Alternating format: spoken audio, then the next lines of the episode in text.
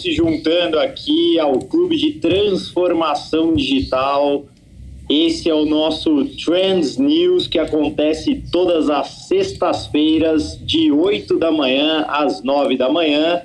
Agora sendo gravado já dentro da plataforma Clubhouse, então todos que quiserem podem voltar a essa sala no futuro para escutar o replay. E também o nosso Trendscast, que virou podcast do Trends News. Uh, todas as semanas, às quartas-feiras, lançado no Spotify. Vou dar já aqui um bom dia para o Ney, que chegou aqui pontualmente às 8 da manhã para começar essa sala junto comigo. E também aqui a todos os nossos convidados que estão aqui, já pedindo para vocês também clicarem no maisinho aí e convidarem as pessoas para esse nosso bate-papo sobre inovação e transformação digital com tudo aquilo de mais relevante que aconteceu essa semana.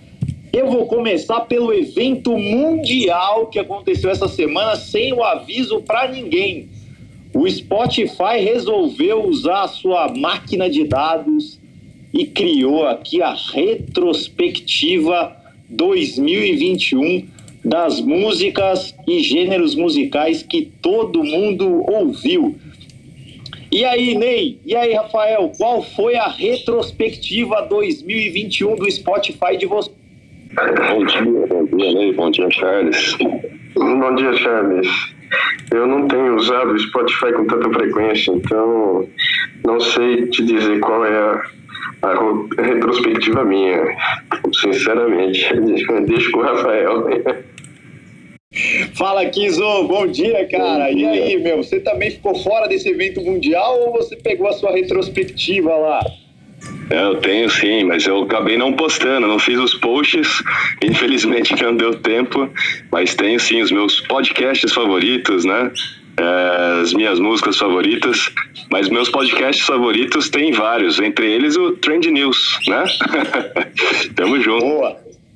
Muito bem, muito. Eu fiquei muito feliz essa semana de ver que o podcast que eu edito e publico em parceria lá com o Antônio Lúcio acabou aparecendo aí no top 5 podcasts de bastante gente também. Então, o Duocast aí ganhando bastante relevância, mas depois eu acho que merece a gente fazer um compilado, hein, Kizo, e divulgar aí os melhores podcasts nos nossos Instagrams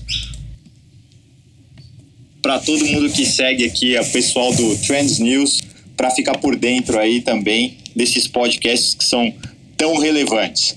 Mas ó, pessoal, eu tenho uma outra notícia aqui para fazer a abertura da sala aqui com vocês. Acho que é uma coisa que também ganhou bastante o noticiário essa semana, que foi a promoção aí do CTO do Twitter a novo CEO do Twitter. E nessa mesma linha, é, você tem aí um ensaio né, do Jeff Bezos, também já querendo deixar aí a Amazon. É, qual, qual é o futuro né, dessas empresas que a gente está tão acostumado a associar a um rosto, a uma figura, é, e que às vezes até são taxados aí como inimigos públicos número um, né? A gente vê tantos caras de repente dentro de tribunais, etc. Qual será o futuro dessas empresas que têm uma ligação tão forte aí com seus fundadores de agora estarem indo para as mãos de ilustres desconhecidos, né, que fazem parte do quadro de colaborador? Ah, aconteceu isso com a Apple, né, com Jobs, e ela continuou, tá aí firme e forte. Eu acho que quando a, a empresa é preparada para essa transição de gestão, é, fica mais fácil. Né? Hoje em dia, as empresas têm governança corporativa, tem uma série de coisas, mas tem alguns líderes que são muito carismáticos, né? E que transmitem essa ideia de que eles e a empresa são uma coisa só.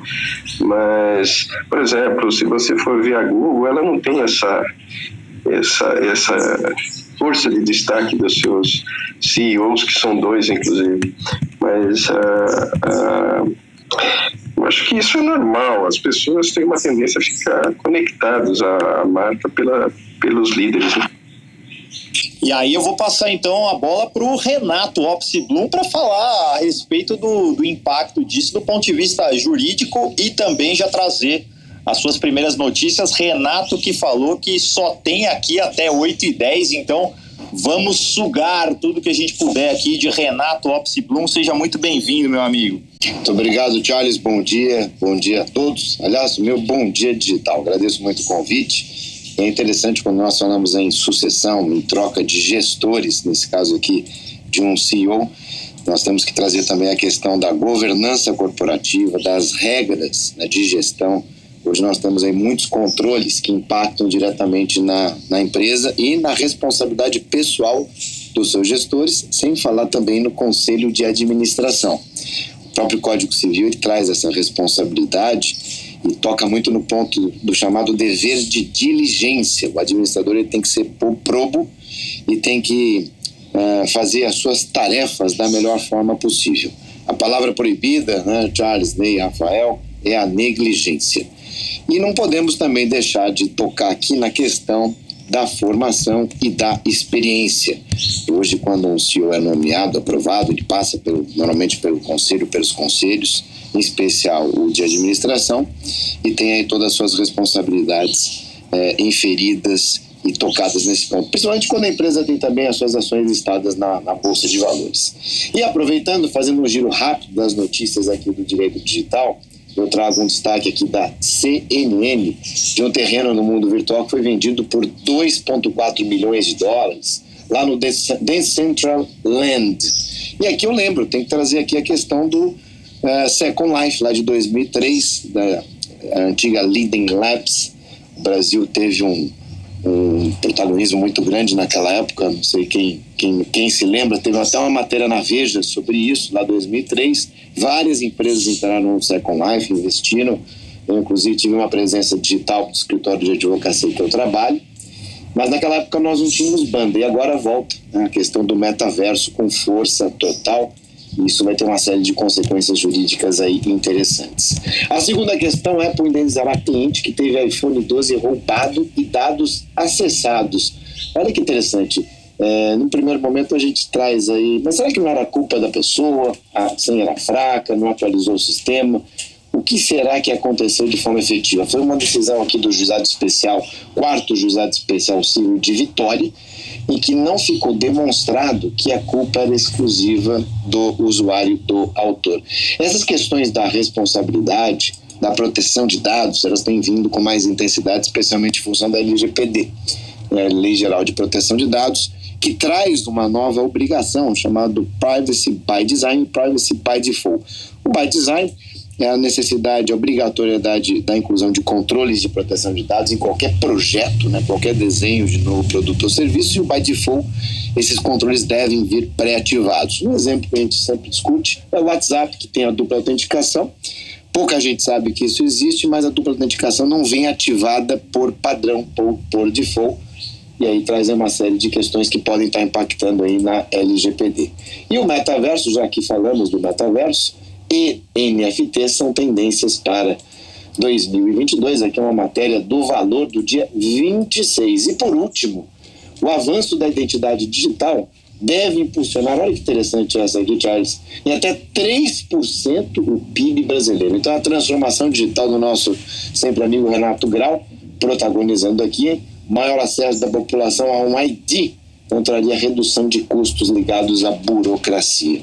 Então esse é um giro rápido aqui de algumas notícias do direito digital. Agradeço o convite aqui, desejo um ótimo fim de semana a todos, fiquem bem, fiquem com Deus, contem comigo aqui sempre que possível nesse fantástico grupo, nessa fantástica sala. Um grande abraço digital a Renato, muito obrigado pela tua passagem rápida aqui pelo Trends News hoje. A gente com certeza conta com a sua volta aqui nas próximas sextas-feiras. Foi excelente trazer essas notícias para a gente logo cedo aqui.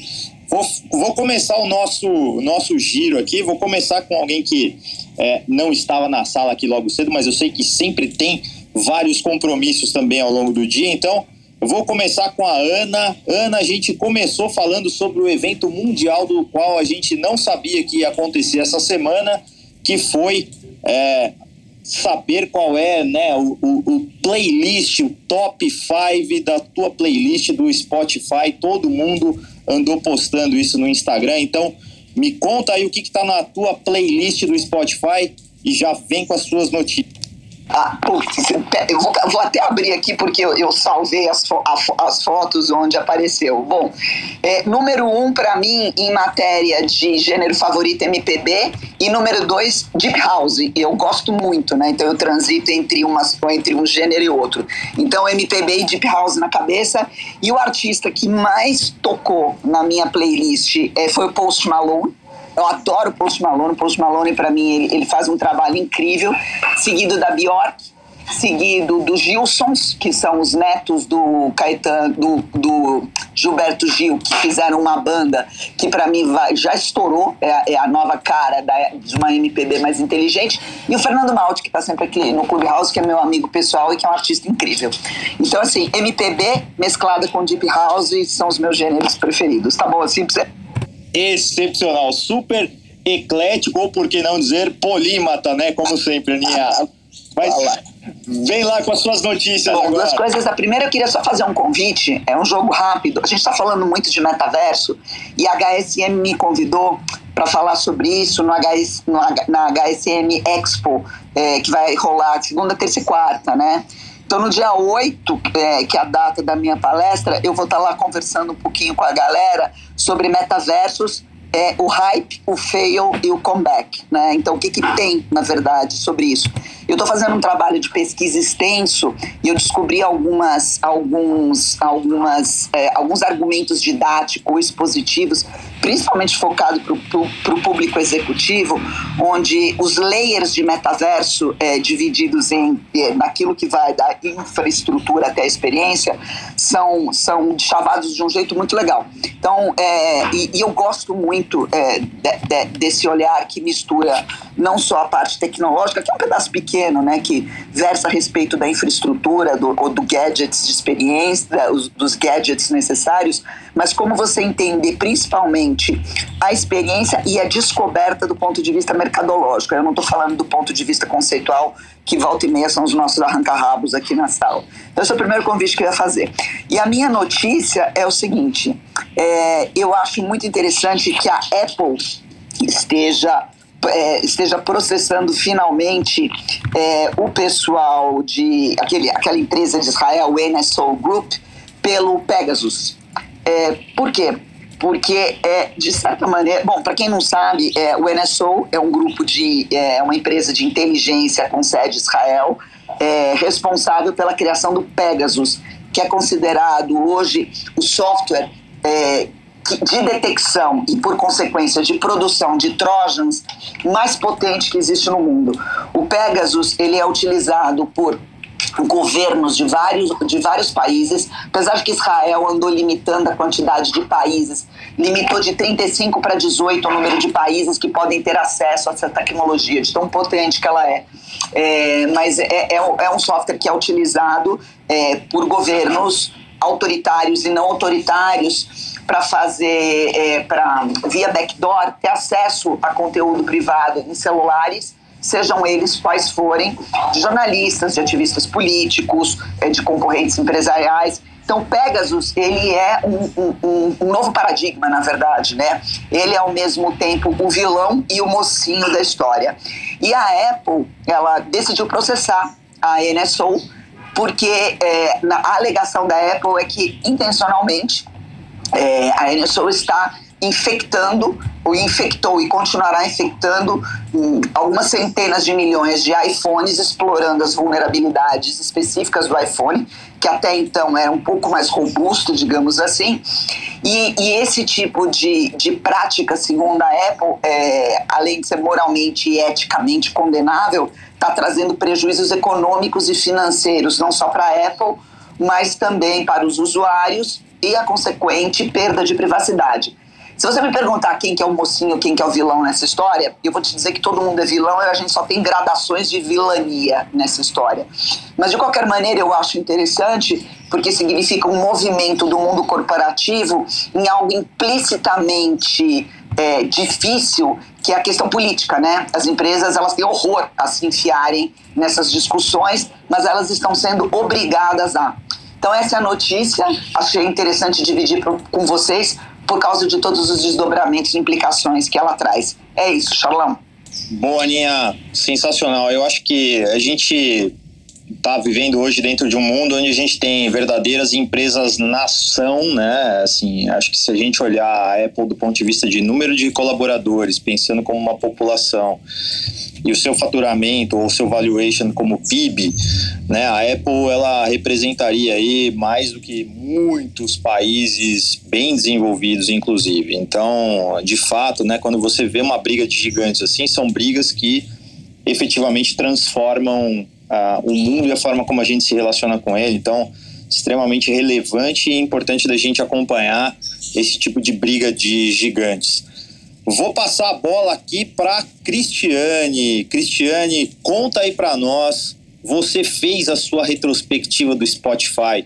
O que que apareceu lá no seu top 5 e venha com as suas notícias. Sim, acho que a Cris deu uma bugada aí. Ela tá pesquisando o top 5 dela. Não, não, não seria nem o meu top 5, na verdade, pessoal. Eu, tô, eu tenho, tenho algum. Na verdade, eu tenho. É uma, são questões é, mais é, é, basais, assim. É, eu tô vendo algumas linhas né, de comunicação. Eu, tava, eu tô, na verdade, fazendo duas reuniões ao mesmo tempo aqui, tá? Por isso que eu demorei para responder. É, mas uh, o que tem pegado uh, é, é, muito forte assim é, é, nessa última semana é uma identificação em relação a duas linhas duas, é, eu devo, devo falar que a gente continua girando em torno dos mesmos problemas yin yang, assim, né, do ser, né, aquela coisa da, da do, do, bem e o mal e das, da nossa luta diária com as nossas próprias sombras, né, porque é, da, da, que a Ana sempre fala da insuficiência humana, porque isso está traduzido, eu, eu não consigo parar de enxergar é, no final das contas, essa questão. E que cada um de nós está tendo que, no, no, no, micro, na ação micro, tendo que identificar é, essas. É, o qual, qual, é o, qual é a linha que a gente vai, vai quer seguir. Né? Então, nas tecnologias é, e na arte, a gente vê, é, aqui no caso, uh, no Creative Review, né? É, a Petra Collins, né? É, faz um, um, uma sessão de fotografia abraçando a sua escuridão interna, né? E aí ela, ela, ela, ela, é, ela na verdade Oh, desculpa, eu me perdi. Qual é a sua notícia, amor? Eu, eu, me perdi. Qual é o título da sua notícia? Petra Collins é, é, faz uma, uma, uma, uma sessão de fotografia abraçando a sua escuridão interna. E a outra artista digital, Cláudia é, Rafael, na pintura é, é, com pintura com pintando com códigos, né? Ela usa a arte digital para poder criar uh, uh, distorções da, da, da ética beleza é, na troca do analógico para o digital. É, e por outro lado, a gente vê uma série de descobertas científicas e movimentos verdes que colocam o ser humano no melhor do, do no melhor das suas, das suas capacidades e, e, e, e em termos de sustentabilidade, sistemas é, que sejam descentralizados e, e, que distribuem abundância. Então, o que eu vejo, o que eu estou vendo assim essa semana inteira está sendo essa, tá sendo é, essa contínua, é, esse contínuo questionamento de para que lado que nós, nós vamos desenvolver a tecno, nossa, nossa tecnologia, né? Nossa, nossa arte e nossa ciência. Se a gente continua é, é, cultivando os velhos hábitos ou se a gente é, muda essa toda essa conversa, né? Então não é porque a gente pode fazer que a gente deva fazer. Então essa questão ética até veio também uma outra, uma, um outro é, um outro tópico é, justamente na discussão aí de, de AI é, a ética na, na, na programa, nas programações né, das inteligências artificiais. E uh, deixa eu pegar aqui o, o link. É, e, e, esse trabalho esse, né, foi. Deixa eu pegar aqui o link, perdão.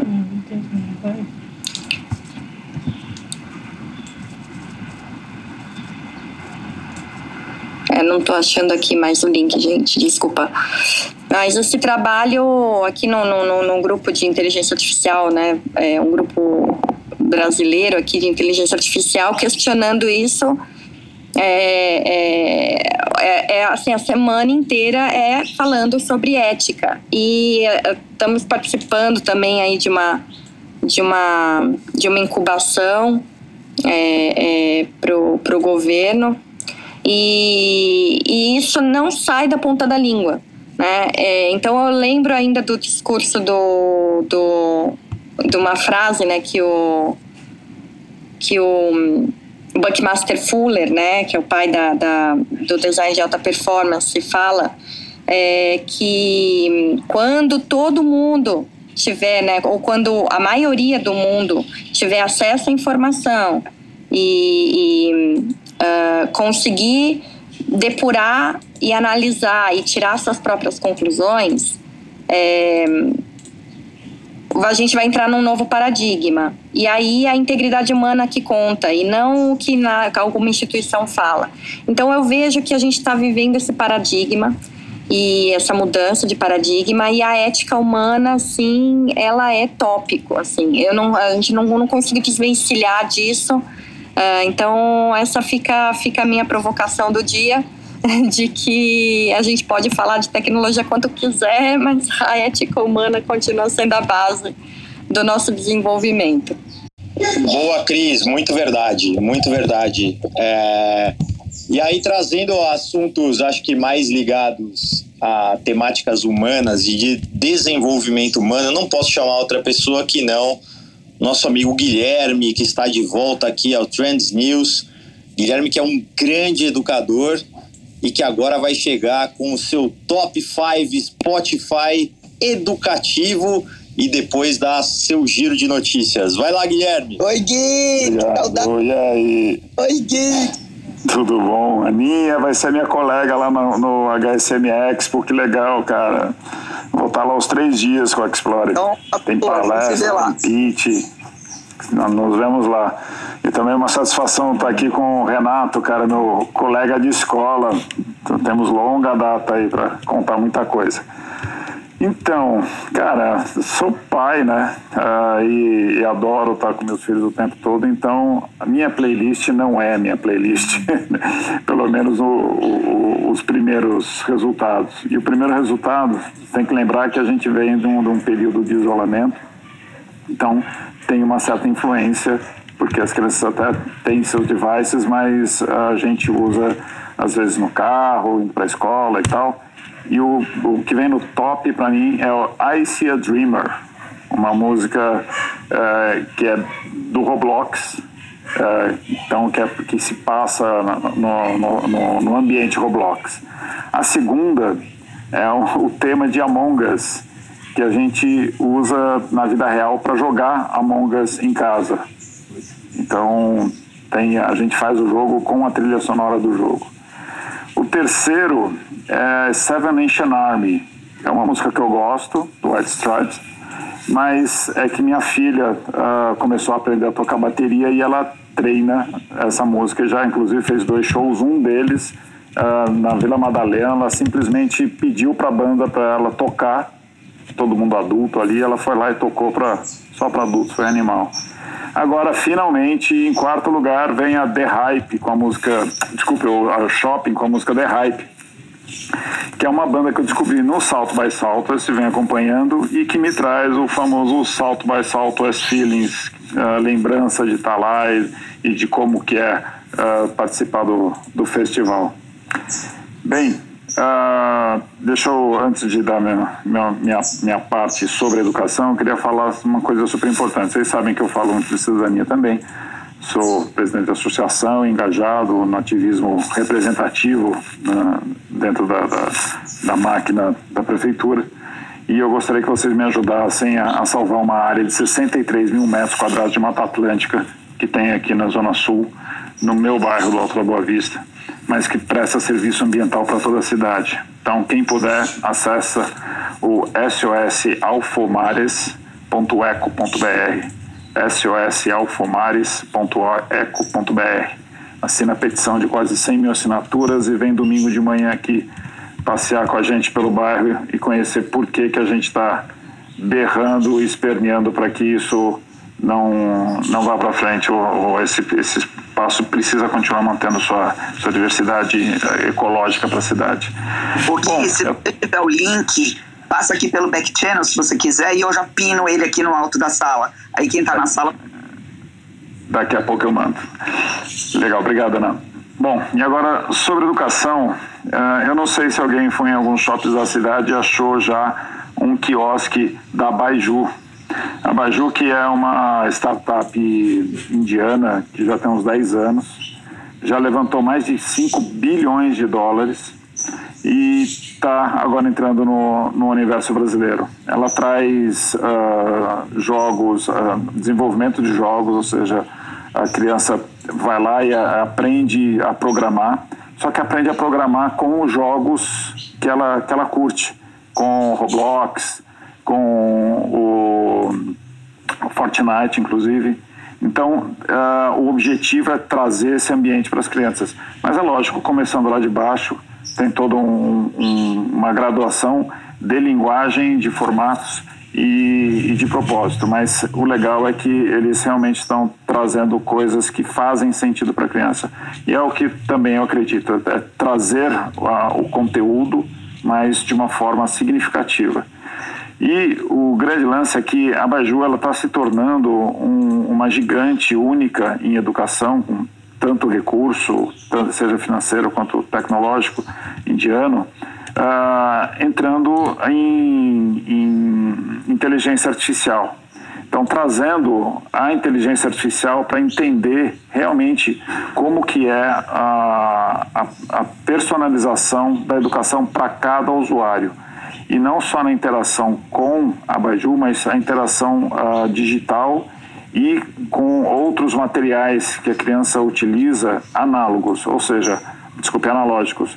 Então, um desenho, uma escrita, tudo isso uh, pode ser analisado pelo algoritmo e traz todo um, um, uma, um roteiro de currículo para a, a criança.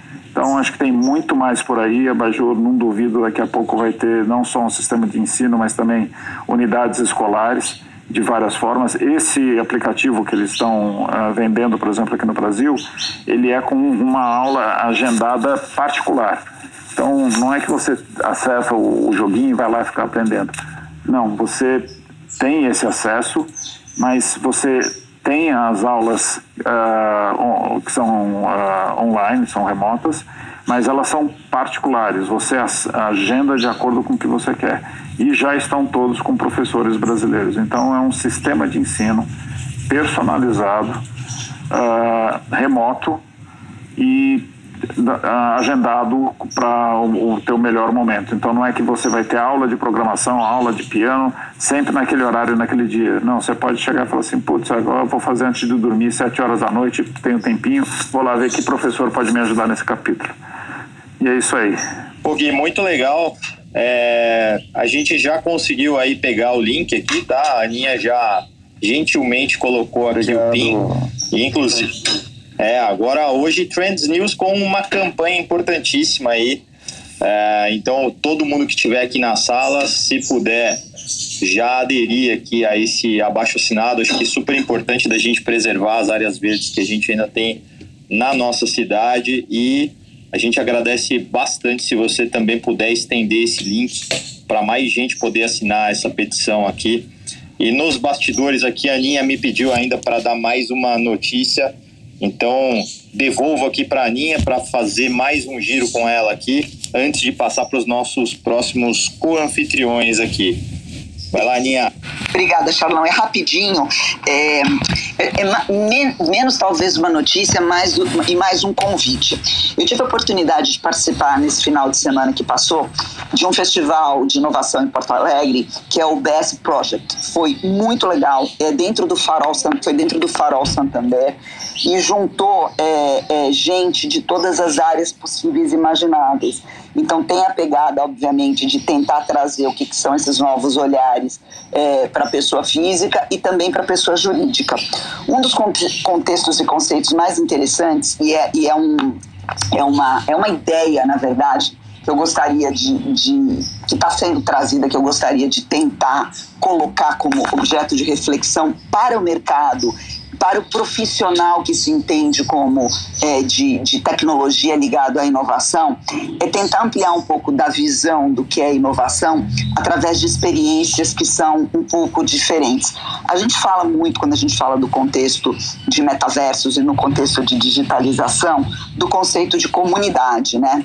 Acho que não existe hoje é, é, um, um, um, experimento social mais intenso no que é uma construção de uma comunidade física e virtual simultaneamente que o Burning Man, que o festival, esse festival que já meio virou, parece que é mainstream, mas não é mainstream ainda e que vai começar e vai que vai voltar a acontecer se tudo der certo e a gente acha que vai dar certo é, em julho do ano que vem nos Estados Unidos. O Burning Man ele tem uma pegada de, uh, de objetivar reflexões, inclusive do ponto de vista da estruturação econômica do festival, ou seja, como é que ele se organiza economicamente, como é que ele se organiza societariamente, como é que se organiza em matéria de experiências.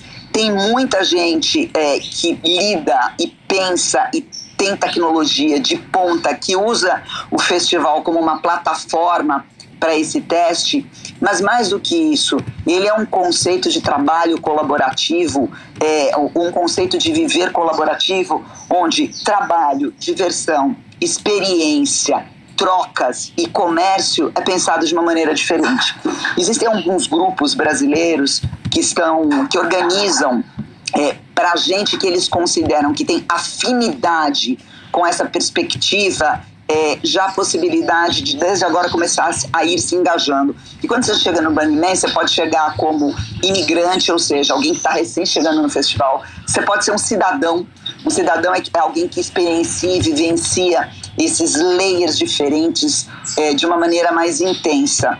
E, e, e, esses grupos brasileiros, eles só eles, eles admitem nesse momento de, de, de preparação quem, quem, quem realmente é, é, pensa esse olhar 360.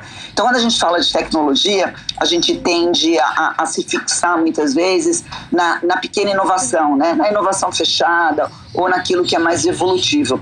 Mas o disruptivo, ele pode significar te tirar da tua zona experiencial de uma maneira mais brutal. Então, assim, é, essa troca de ideias em um festival de inovação, trazendo o Burning Man como uma plataforma de vida, onde a inovação está ligada, inclusive, à sobrevivência, é um negócio muito interessante. Então, fica meu convite aqui para quem quiser se aprofundar, trocar uma ideia a respeito disso. Eu já estou me coligando algumas dessas cabeças é, da área de tecnologia e da área de inovação que estão olhando o Burning Man dessa maneira. E, e, eu acho que é isso, Charles. Inovação também é viver de uma maneira diferente aquilo que a gente entende como habitual e depois trans, transformar isso em alguma coisa que seja mais, mais concreta e palpável dentro da tua vida laboral. Era mais esse, esse ponto que eu queria colocar. Sensacional, Aninha. É, acho que temos bons eventos aí vindo pela frente. Depois eu vou falar de mais um aqui. Mas eu acho que essas pequenas coisas, né, da forma como você vive e respira a inovação dentro do seu dia a dia, é que realmente promovem, fazem toda a diferença. Eu costumo fazer uma brincadeira, né, muitas vezes quando eu vou fazer uma palestra, de dizer que o rock morreu, né, e a culpa do rock ter morrido não é, de fato, é, pela organização do Rock in Rio colocar a Anitta no festival de rock o rock morreu porque uma pesquisa recente dá conta de que quando a gente chega mais ou menos aos 30 anos de idade, exceto pelo Guilherme aqui, que já compartilhou a playlist dele, a gente para de gostar de música nova. Então a gente fica preso aí, né? Para quem tem mais ou menos a minha faixa etária aqui, fica preso talvez a Iron Maiden, Metallica, uh, Pink Floyd, Led Zeppelin, coisas do tipo, e acaba nem sabendo ou nem valorizando tudo aquilo de novo que está chegando. E se a gente é tão refratário com um assunto tão legal quanto música, imagina quando a gente está tratando de inovação dentro dos ambientes corporativos. Então a gente acaba se bloqueando para o novo, e aí um exercício que eu peço para as pessoas fazerem sempre é de atualizarem as suas playlists do Spotify. E aí já com a brincadeira aqui pegando no pé do Ney, que falou que não tem utilizado o Spotify e deve estar tá com aquela síndrome de FOMO, né? O Fear of Missing Out, porque a gente foi ouvindo aqui o top 5 de todo mundo e ele falou que não ouve Spotify há muito tempo, então não tem a sua playlist para compartilhar. Eu vou chamar o Ney aqui para fazer o seu giro de notícias. Ney, seja muito bem-vindo e me faça aí o seu giro de notícias pelas inovações e tendências que você mapeou. Eu sou eclético para música, eu gosto de, de, música em termos gerais, sabe? E gosto de estar atualizado, tenho, tenho sempre ouvido que tem saído, mas assim, tem as minhas preferências ainda lá do mundo do Pink Floyd, Supertramp, Led Zeppelin, todo aquele pessoal. Com certeza foi um período onde eu vivenciei mais esse mundo, mas uh, hoje eu tenho algo para trazer de reflexão antes de dar minha notícia, que é baseado no que o Renato falou, você falou, etc e tal, a questão da transição dos CEOs nas grandes organizações e como é feita. E eu trago aqui a reflexão para todos, é no sentido por que, que isso não é, não é feito na presidência de república dos grandes países e coisas do tipo, né? Ou seja, por que, que a gente não trabalha mais essa questão ética que, que, que as colegas Ana e, e, e Cristiane sempre trazem e que eu também dou uma ênfase muito grande a esse tema. Acho que o mundo sem ética ele vai para o buraco. Mas assim, o que o que eu pensei é realmente isso, sabe? A gente precisa ter gente competente, capacitada, sabe? Eleita por um board que, que sabe escolher e sabe decidir sabe, que foi eleito por uma população de uma forma decente, mas para isso só com uma mudança geral na educação né, e na forma como a gente faz política. Bem, o que eu estou trazendo para hoje é uma notícia de tecnologia sobre telepresença Sabe? Porque a gente tem conversado virtualmente, tipo Zoom, essas videoconferências remotas, etc e tal. Mas a Google tem feito uma experiência inicialmente nos seus próprios escritórios e laboratórios e depois em escritórios, relacionados a cabines de telepresença. São as cabines 3D, né, onde você, ah, você é submetido a uma série de equipamentos que estão à sua volta de câmeras, né? no caso são sete câmeras, quatro para pegar diversos ângulos e mais três que tem a ver com a relação à profundidade e, e tudo mais. E essa essa câmera, esse trabalho, ele é interessante por causa de como funciona nosso cérebro, né? Porque para a gente ter a sensação de que tem sentado na frente uma pessoa de verdade, tem todo um trabalho. Né? E a ideia é que você possa estar conversando com alguém, vendo alguém como se ele tivesse ali de verdade, né? E, e esse é o trabalho inicial dela. E para isso ela usa placas NVIDIA avançado, ela usa uh, um painéis de 8K com 65 polegadas que funcionam a 60 MHz, né? Ela usa uma série de pods de captura e o áudio é uma outra complexidade para você fazer com que o áudio fique perfeito, como se fosse aquela pessoa realmente falando, e que, e, e conforme gesticula a boca, ele sai ao mesmo tempo. Fora isso, você tem que ter uma banda, uma banda larga para transmitir de 30 a 100 megabits por segundo, para poder transmitir todos esses dados é, de forma simultânea pegando todas essa, essas nuances para o outro lado. Então, esse projeto é um projeto da Google, se chama Projeto Starline, e saiu recentemente essa notícia aí que, que, gente, que eu estou trazendo para vocês. Ou seja, a ideia é, é, é, deles é ter uma videoconferência, principalmente profissional, dentro das empresas, que, ou até para alguns profissionais que trabalham remoto, aonde possa dar uma sensação de presença maior para essas pessoas. Essa é a notícia de hoje aí que eu trago para vocês. Pô, muito legal. É, eu me lembro ainda de um projeto da Cisco, é, Cisco que é a plataforma WebEx, né?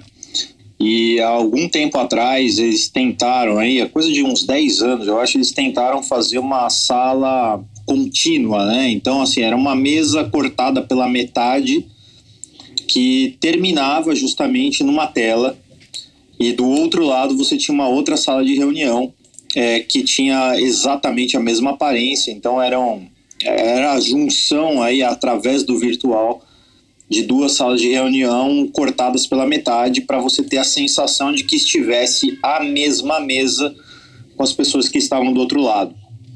É, obviamente que há 10 anos atrás é, tecnologia bastante difícil ainda de você conseguir rodar isso, muito cara. É, a gente não tinha tudo isso de banda que a gente tem hoje, então foi um projeto que eu vi em pouquíssimas empresas implantado, mas quem sabe realmente a gente não consegue aumentar aí é, o, o, nosso nível de, de telepresença, como você bem colocou, até para facilitar também a nossa concentração e a nossa atenção dentro das reuniões. Quem aqui nunca, né, não esteve dentro de uma, de uma reunião aí a partir de suas casas ou é, de qualquer lugar e aí não fica naquela dupla atenção, né, entre a reunião, as mensagens no WhatsApp, etc porque justamente a gente acaba perdendo aí é, os nossos outros sentidos, né? E isso dificulta bastante a concentração, especialmente quando a gente está aí em jornada de 8 horas, 10 horas, entrando e saindo de reuniões no Zoom, no Meet, etc., nas outras plataformas que a gente tem se habituado a utilizar aí desde que é, a gente começou esse trabalho a partir de casa por causa da pandemia. Então, realmente, acho que toda a tecnologia que vier nessa direção, acho que pode ajudar bastante, né? É uma coisa que, que eu queria colocar para o pessoal, o pessoal que vê essas salas aqui, o, ide, o ideal é que depois acompanhe as mídias sociais é, do, do, do, pessoal que, que, que, está aqui no palco, que geralmente a gente coloca essas notícias lá. No meu caso, eu coloquei essa notícia no Twitter, e o mais, o mais interessante, se você entrar nesse projeto Starline, que pode ser via Twitter, ou você pode pesquisar no Google, achar esse projeto, eles têm um vídeo lá que mostra como está funcionando, você entendeu? E mostra também a tecnologia. A Google lançou um paper acadêmico junto com, com esse equipamento, quando, quando, quando lançou ele na mídia aí, é, esse paper acadêmico ele explica todo o funcionamento, né? Então, e, e as dificuldades que a Google enfrentou. E, então, ele é um conhecimento tecnológico bastante interessante para as pessoas que querem mais a fundo e não ser só talvez usuário desses tipos de coisas, mas que possa ter pretensões de falar assim, poxa vida, esse tipo de conhecimento no que eu posso usar, ou eu gostaria de saber como funciona. Que eu acho que essa é a parte mais bacana da ciência, da tecnologia, né? E a gente não ficar só como espectador, a gente realmente ser participante dessas transformações, né? E, e nesse sentido eu estou aí com, com a Ana, né? Que a gente não também tem que ouvir como usa a tecnologia para o bem da sociedade, para a transformação social. E como a Cristiane falou, e eu vejo que ela é uma defensora do blockchain, porque ela fala de uso distribuído né, e, e, e, não centralizado né, do, do, da tecnologia, da informação, do conhecimento e até mesmo uh, de, de plataformas que você possa utilizar, que elas não sejam só centralizadas. Então, esse tipo de olhar a gente também tem que ter quando vê essas notícias, né? E não falar assim, puxa, que bacana que estão fazendo, né? Mas eu falar assim, puxa, eu gostaria de conhecer mais sobre isso. Eu acho que essa é o grande lance aqui do Trend News. Né? Vamos transformar digitalmente o mundo. Boa, Ney. Sedentos de conhecimentos aqui, ou como o Gui gosta também de definir a gente, né? Como lifelong learners então, a gente tem que continuar se aprofundando sempre, sim, é isso aí. Eu acho que o Trends News ele acaba também de alguma forma nos obrigando a todos aqui que somos co-anfitriões a sempre manter os nossos radares todos ligados sobre o que está acontecendo, justamente para a gente poder trazer um conteúdo bacana aqui para todo mundo. E aí eu tenho certeza que Mr. Rafael Kiso deve ter conteúdo muito legal para trazer para a gente hoje. Então, Kiso, você já falou sobre a sua playlist, inclusive sobre os seus podcasts. Então agora chegou a hora de você fazer o teu giro de notícias. Eu não vou falar nem das músicas, porque aqui em casa é tudo muito compartilhado, né? Então não, não tem a ver muito comigo. A gente tem Alexa em cada cômodo e infelizmente o Spotify na Alexa só dá para ter um login, né?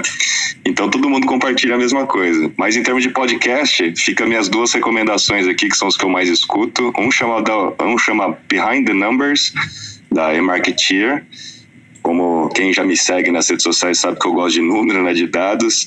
E o outro é o Masters of Scale, do Reid Hoffman, que é um dos fundadores do LinkedIn, que fala bastante sobre tecnologia, startups e principalmente startups de grande escala, né? Mas vamos para minha notícia aqui de hoje. Hoje eu vou falar de metaverso, a gente está sempre falando sobre isso já, né? Mas dessa vez o British Council, é, Fashion Council, British Fashion Council criou é, uma categoria nova no seu festival anual de moda. Né? E essa categoria chama Metaverso Design. E pela primeira vez, é, eles estão premiando aqui uma pessoa entre os, os, indicados, é uma pessoa que é um criativo de moda digital, chama Cissa Fear, que tem uma loja dentro do Roblox. Então eles fizeram uma parceria com o Roblox para usar o Roblox como principal metaverso do, da premiação, né? E recriaram, inclusive, o Royal Albert Hall, que, com um carpete vermelho e tudo, onde os, os jogadores aí podem lá participar desse grande evento que é o Fashion, é, o Fashion Awards 2021. O evento já rolou, né? Foi gravado, então quem quiser participar até o dia 7 do 12 é, pode entrar no Roblox, pode entrar lá nesse ambiente. Tem o Robert, uh, uh, o Royal Albert Hall e ver todos os designs indicados, né, dos designers é, de moda digital, poder, pode provar, inclusive, essa parte legal, né, do metaverso, que você pode, inclusive, provar ali as roupas, né, e assistir ao vídeo gravado. Mas a parte, a parte mais legal foi quando rolou o evento ao vivo, porque o Alessandro Michele, que é o diretor é, criativo da Gucci, também criou seu próprio avatar no Roblox para poder fazer ali a transmissão ao vivo, fazer a abertura do evento dentro do Roblox, né? E, e não só isso, o TikTok comprou os direitos de transmissão do evento, então foi transmitido ao vivo pelo TikTok, fazendo aí um cross entre metaverso, né, e universo das mídias sociais cada vez mais. E quem quiser entrar no, no evento, que já está gravado, mas entrar lá e, e, e comprar, inclusive, alguns dos designs, todo, toda, toda compra né, vai gerar doações para o British Fashion Council Foundation. Então você pode comprar o seu, a sua nova skin lá e, e isso tudo vai ser doado, né? Vale lembrar, né? Porque essa é uma notícia que aconteceu essa semana, mas vale lembrar que tem várias marcas, a Gucci é uma delas, né? É, que já vem fazendo uma série de, de, ações, testando talvez essa história aí de metaverso. Uma delas foi a Havaianas, dentro do Fortnite, que criou a Havaianas Fortnite Day. Tem uma ilha, que é a Ilha do Chinelo lá e tal. A própria Renner criou também a sua loja. Eles recriaram praticamente a mesma, a mesma experiência da loja, mas com vários, várias atividades, mais de 10 atividades lá dentro. E você pode comprar mesmo. Tem os QR Codes né, dentro da loja da Renner Play, dentro do Fortnite. Tem os QR Codes que você pode comprar os outfits exclusivos é, que eles criaram em parcerias com jogos, inclusive League of Legends, acho que foi um dos últimos. E a Amaro, outra marca brasileira, criou também uma coleção inteira baseada é, nas roupinhas aí, nos skins criados no Animal Crossing da Nintendo. Então chamou também o público para criar os seus próprios designs, apresentar seu próprio design para para Mara. Eles criaram uma personagem virtual ali dentro do metaverso chamado Mara e, e ela fez análise do, das skins e eles recriaram de fato nas lojas físicas para que as pessoas pudessem comprar essa nova coleção chamada Cross Collection. Fizeram até um, um perfil no Instagram exclusivo para demonstrar as novas roupas é, inspiradas aí no game. Então, estamos avançando cada vez mais nessa história aí do metaverso, né? A princípio análogo aos jogos e muito em breve aí a gente vai começar a explorar outras estruturas. Uma das coisas que eu acho fantástica nesse, nesse conceito do metaverso é que ele dá aos profissionais a possibilidade de fazerem experimentos e aprofundamento em suas carreiras, em, seu, em suas atividades dentro desse mundo virtual para trazer para o real e no real já trazer a coisa amadurecida, ou seja, não precisar fazer muitas experiências no real. Eles fazem experiência no virtual e depois trazem para o real. Eu vejo, por exemplo, essa experiência que você acabou de colocar, um punhado de designers criando, porque é fantástico. Eu diria que um bom profissional de designer hoje tem que conhecer e tem que saber modelar 3D dentro do metaverso. Senão ele está meia boca ali, né? Então, a partir do momento que ele consegue fazer isso lá, ele consegue fazer experimentos de todo tipo, inclusive na moda, ou, se, ou, ou, em construção civil, ou em decoração de um ambiente, ou a, até em projetos de engenharia, que envolvem engenharia por detrás e tudo mais, que depois, depois podem ser confirmados com engenheiro na realidade, ou seja, tem essa questão da arquitetura. Né? Tudo isso dá para trazer, dá para fazer experiências no virtual e trazer para o real. Por isso eu acho, é, Rafael, isso que você trouxe fantástico. Né? Fantástico porque, porque precisa se ver o metaverso não só como um ambiente de luxúria, um, um ambiente de prazer, um ambiente de diversão, mas também um, um ambiente de criatividade, um, um ambiente de aperfeiçoamento profissional, de educação, como traz o Guilherme aí, né? Muito da educação dá para se fazer através do metaverso também. Que legal, Kizu. Olha, cara, eu vou te falar um negócio. Eu tô, eu tô órfão hoje, né? Assim, o Renato Grau, ele tá indo para um evento em Campinas ali, é um evento de inovação, e a Marta Gabriel hoje não pôde participar com a gente. É, antes de passar para o André Balalai, que provavelmente vai, vai fechar a nossa sala aqui, eu preciso daquela vinhetinha ou daquela introdução para falar sobre o mundo dos games. Então, Kiz, você consegue hoje fazer essa ponte para mim, cara? Alguém precisa me anunciar aqui, né? Eu não posso eu mesmo me anunciar aqui. Boa, boa. E diretamente do mundo dos games, Charles. Ó, ele não arriscou falar o sobrenome, gente. Não, né? Sensacional. Charles é. Sensacional, Kizo. Bom, vamos lá. Eu vou, vou fazer aqui o meu, o meu também meu giro Spotify antes de começar aqui as notícias. Então, o, o Guilherme, ele, ele evocou uma coisa que eu achei muito legal, né? Ele, ele na sua... Pô, Charles, eu ia, eu ia pôr uma vinheta pra você aqui, não deu tempo. Ah, lá e guarda, guarda que a gente vai precisar numa próxima, cara. Fica tranquilo. é, mas o, eu acho que o Guilherme evocou uma coisa muito legal aí a respeito de música, né? Porque música não é só, só o som que a gente está ouvindo, mas acaba fazendo um mix aí de, de emoções, de sentimentos. Ele acabou falando aí que no top 5 dele tem uma música que, para ele, toda vez que ele escuta, ele lembra lá da, do evento, né? South by Southwest. E, e dentro da minha playlist também apareceu lá é, é, Bring the Horizon com mantra. Uh, e, e para mim foi uma viagem de negócios que foi espetacular. Na verdade, eu tive a minha primeira oportunidade de estar em Seattle. Uh, fui visitar lá a sede da Amazon e a AWS. E, e para quem cresceu aí, né, teve a adolescência dentro dos anos 90, uh, ah, aquele mundo grunge, né, de Nirvana, Alice in Chains, Soundgarden, Pearl Jam, é, é, começa né, a trazer aí uma série, de, uma série de emoções, uma série de coisas. Quando eu estive em Seattle, o quarto do meu hotel tinha uma Alexa, e aí toda vez que eu entrava no quarto eu falava Alexa play rock, e ela tocava um top 20 que estava acontecendo naquele momento. É, eu obviamente usei o Shazam aí para descobrir quais eram as músicas e joguei várias dessas músicas na minha playlist do Spotify. Toda hora essas músicas estão tocando, então elas estão no meu top 5 e é impressionante como toda vez que eu escuto eu lembro de estar lá em Seattle. É, você lembra de, de, de, de, cores, de temperaturas, de cheiro. Isso é um negócio incrível. Então, realmente acho que essa, esse evento mundial que o Spotify promoveu sem convidar ninguém é, realmente é uma coisa marcante e é, foi um golaço da empresa. Mas agora voltando aí para o mundo dos games, né? Completando até a notícia do, Rafael Kiso, a gente já falou aqui também sobre aquele desfile que teve na São Paulo Fashion Week de skins, né? É, e todas elas foram é, criadas aí pelo Daniel Ueda, enfim, é, e todas vendidas também no leilão. Então a gente vai ver esses crossovers aí cada vez mais acontecendo.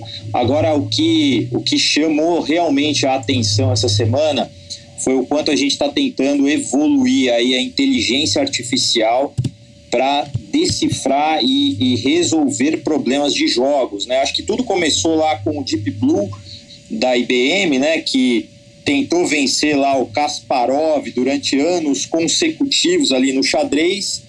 Depois a gente teve lá o caso do AlphaGo, né? Vencendo é, é, o campeão chinês desse jogo. É, também então já desse coreano, né? campeão coreano. Coreano, eu achava que era chinês, Ney. Mas, enfim, um jogo super mais complexo do que o xadrez. E, e o AlphaGo uh, conseguiu vencer também o humano. Agora foi criada uma inteligência artificial para jogar Pokémon Go. É, e essa inteligência artificial já sendo treinada nas suas milhões de combinações possíveis dentro do jogo, já consegue figurar entre os top 5% jogadores do mundo nessa plataforma. Então, a gente tem conseguido aí fazer realmente um saltos evolucionários do ponto de vista de inteligência artificial. Eu acho que a gente vai ver aí muito para frente essa questão da lei de Moore, que era muito aplicada aos processadores, aplicada também à inteligência artificial, e a gente deve estar tá só no início ainda dessa escalada, dessa curva em formato de taco de hockey. A gente vai realmente ver aí a inteligência artificial escalando, é, talvez baseada e, e, e, sendo desenvolvida dentro de plataformas de jogos, como a gente viu nessa evolução de xadrez, Go e agora Pokémon Go.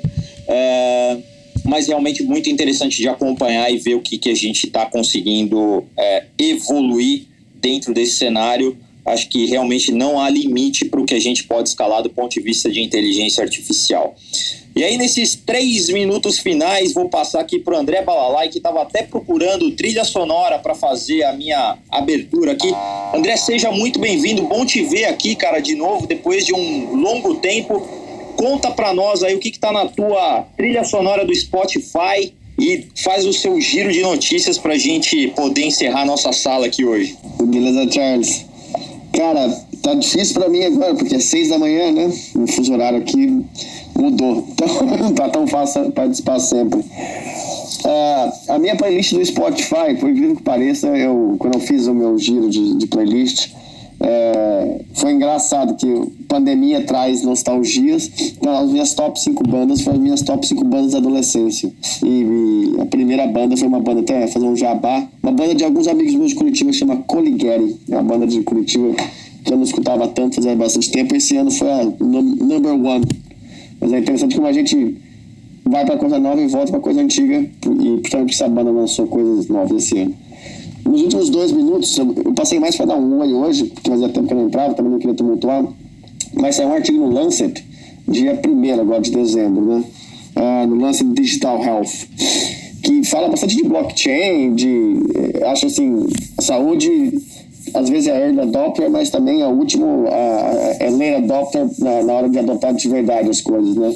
E agora tem falado bastante de, é, finalmente, uma coisa é, vamos assim, factível de usar blockchain de, é, em saúde, assim, né? Que é para aumentar a segurança de estudos observacionais, que é basicamente, em vez de fazer o teste clínico e você vai lá, testa nas pessoas, você, você observa o que está acontecendo. Isso no Covid foi muito importante para ver se as vacinas estavam funcionando ou não.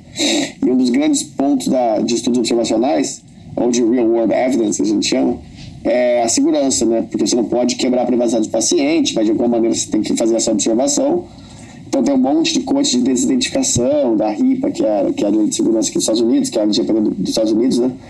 E, e, e, e, saiu um artigo falando sobre isso, uma, um correspondence no Lancet, e nesses últimos seis meses, um ano, está um movimento muito forte aqui nos Estados Unidos de implementação de blockchain dentro desses estudos, para que é, fique aumente a segurança e aí o, a adoção desses estudos seja maior.